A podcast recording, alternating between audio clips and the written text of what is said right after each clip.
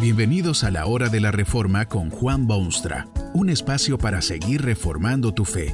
Este podcast es patrocinado por la casa editorial Poema Publicaciones, tu primera opción para libros centrados en el Evangelio, para cada rincón de la vida. Para ver los nuevos libros de este mes, visita nuestra página www.poema.co. Ahora escuchemos a Juan Boonstra con el programa de hoy. Cuando Dios mira desde sus altos cielos, ve dos realidades, una negra y otra blanca. Hay, hay una negra realidad, hay, hay una blanca posibilidad. Pero no es bueno complicar las cosas con esta cuestión de colores. Usted sabe que hay gente que se ofende cuando uno habla de colores, especialmente los colores negro y blanco. Eh, francamente yo no sé por qué las novias se visten de blanco y de negro, los que están de luto o de duelo. Color o sin color, hay una realidad feísima y una posibilidad de lo más bella cuando Dios mira desde su cielo. Dice el Salmo 14 que Jehová miró desde los cielos sobre los hijos de los hombres. Lo que vio Dios desde los cielos era bien negro o feo o malo o lo que usted quiera llamarlo. Allí puede ver usted los ojos de Dios recorriendo las calles y urbes y suburbios de Europa, y de las Américas y del Medio Oriente y hasta el Oriente lejano. Sus ojos recorren velozmente los corredores de este mundo, desde un cabo hasta el otro, desde el polo sur al polo norte. Atraviesa las nubes espesas y los nubarrones negros para ver lo que pasa en las aldeas del valle o en el corazón de la ciudad o en las cámaras legislativas y en las oficinas del intendente o gobernador. Dios mira con sus ojos que penetran mucho más que los rayos X y observa lo que ocurre en nuestros lechos conyugales y nuestras sesiones oficiales y nuestras asambleas privadas y nuestras conversaciones que aquí llamamos susurros. Dios mira y ve las polémicas humanas sobre temas que no les conciernen, y ve las soluciones que se dan a problemas contemporáneos en reunión de directorio supremo. Dios echa una mirada y ve la opresión disgustante de masas y la indolencia y holgazanería de hombres y mujeres, repletos de salud pero enemigos del trabajo. Dios echa una mirada y ve los planes para estafar al prójimo, y ve los excesos de velocidad, y ve los engaños conyugales, y ve los libros pornográficos. Jehová miró desde los cielos sobre los hijos de los hombres. Lo que ve es obscuro es negro como la medianoche, es feísimo. El Salmo se hace eco de las cosas feas que vio Dios desde los cielos. Dice que Dios miró y vio mucha gente totalmente dominada por la necedad. En efecto, tan grande es su necedad que literalmente se dicen en su interior que ni hay Dios. No les cabe la menor duda de que todo eso de Dios es, cuento puro y que el ateísmo es la única cosa decente y aceptable. Pero Dios también ve que, al haber tomado esa decisión tan decisiva, las consecuencias son inevitables y siempre se ponen en evidencia, precisamente a raíz de confesar que no hay Dios estos seres humanos se han corrompido, hacen obras abominables. No hay quien haga el bien. Jehová miró desde los cielos sobre los hijos de los hombres para ver si había algún entendido que buscara a Dios. Miró Dios y vio cosa muy negra. El salmo bíblico trata de poner en palabras humanas lo que Dios ve sobre la tierra. Todos se desviaron, aún se han corrompido. No hay quien haga lo bueno, no hay ni siquiera uno. Casi como dando a entender que semejante desastre no puede ser posible, el Salmo continúa expresando la sorpresa de Dios ante el cuadro que se despliega ante sus ojos. ¿No tienen discernimiento todos los que hacen iniquidad, que devoran a mi pueblo como si comiesen pan y a Jehová no invocan? El cuadro es desesperante, deprimente, desastroso, es negro, negrísimo, feísimo y malo. Todos se desviaron, aún así han corrompido. No hay quien haga lo bueno, no hay ni siquiera uno. Tal vez usted cree que todo esto es exageración, que, que, no puede ser, y concluye que probablemente Dios es corto de vista y le hacen falta unos lentes que le permitan ver la realidad con menos pasión. Usted cree que las cosas no andan tan mal en este mundo. No todos son así como Dios dice. No todos se han ido por mal camino. No todos se han pervertido de ese modo. Usted mismo sabe de muchos casos de gente buenísima, de quienes no se podría decir que no hacen el bien. Quiere que le diga una cosa personal. A mí me gusta esa opinión suya. Me parece la cosa más humanitaria que uno podría decir. Me encanta la idea de que las cosas no son tan pésimas como este salmo las pinta. Preferiría toda la vida ponerme de ese lado que del lado que el Salmo 14 describe. Prefiero eso por dos razones. En primer lugar, porque me resulta mucho más agradable a mí, personalmente. ¿Cree usted que a mí me gusta el cuadro negro que Dios ve desde su cielo?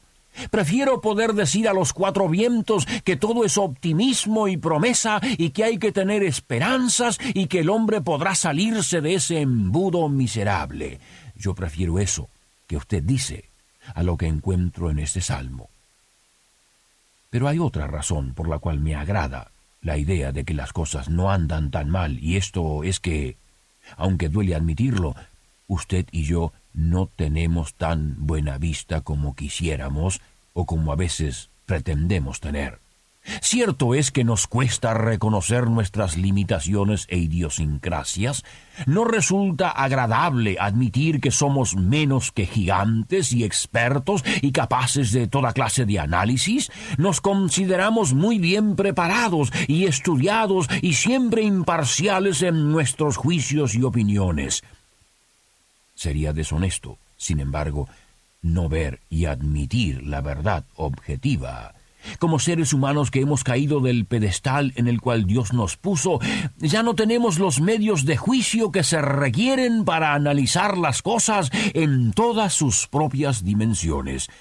Usted ha perdido los elementos de juicio que le permitirían observar objetivamente y hacer juicios intachables. Hemos descendido a un nivel muy bajo en nuestra condición humana y como resultado nuestros juicios son generalmente exteriores, superficiales. No pueden ya los hombres ver la médula de las cosas, no pueden distinguir entre lo que es negro y lo que es blanco. Nos gusta mucho más ver las cosas más bien grises. Me gustaría ciertamente poder penetrar más allá de las apariencias, meterme en el corazón y en la mente humana para poder ver lo que verdaderamente reside en esos recintos, pero no tengo la capacidad. Caigo víctima de inmediato a mis propios prejuicios y mis pecaminosas predisposiciones. Estoy seguro que si pudiese usted meterse en el fuero interno, en el corazón, las cosas serían distintas. Después de todo, es allí donde se determinan estas cuestiones, en las regiones secretas del ser humano. Allí no puede usted penetrar y mirar y ver y analizar. Por esta razón es que debemos acudir a Dios y escucharle a Él. Cual médico consciente, Él puede darnos los síntomas de nuestras enfermedades y recetarnos los remedios que podrán sanar nuestras dolencias.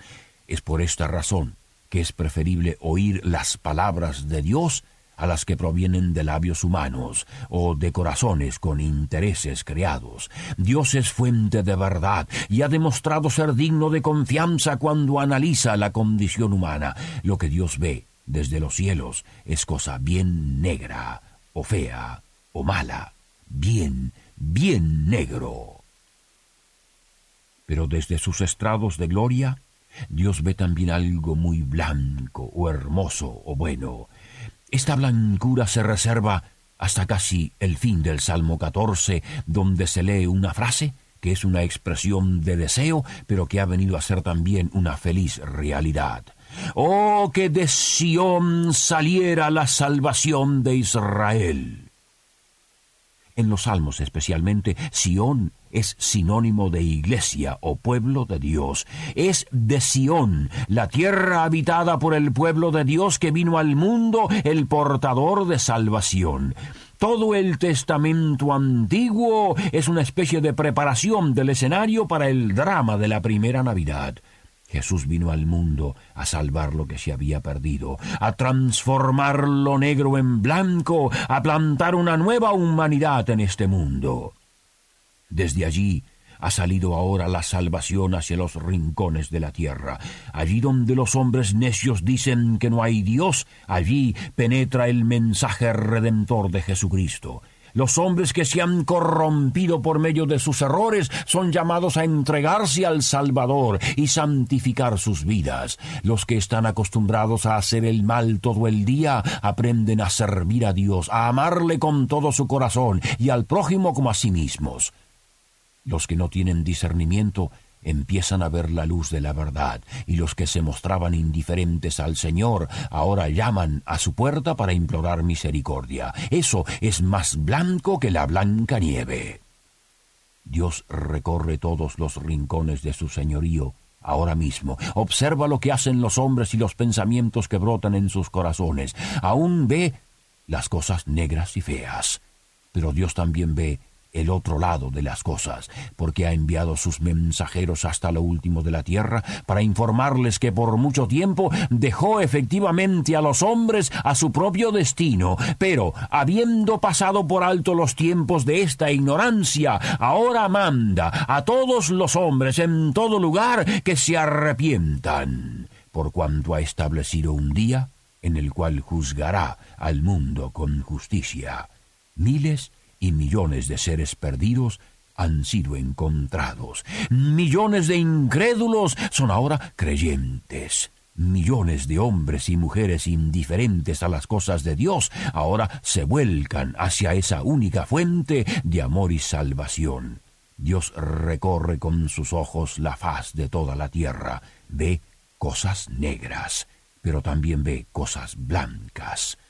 El veredicto de Dios es claro. Sin Él, la cosa es negrísima.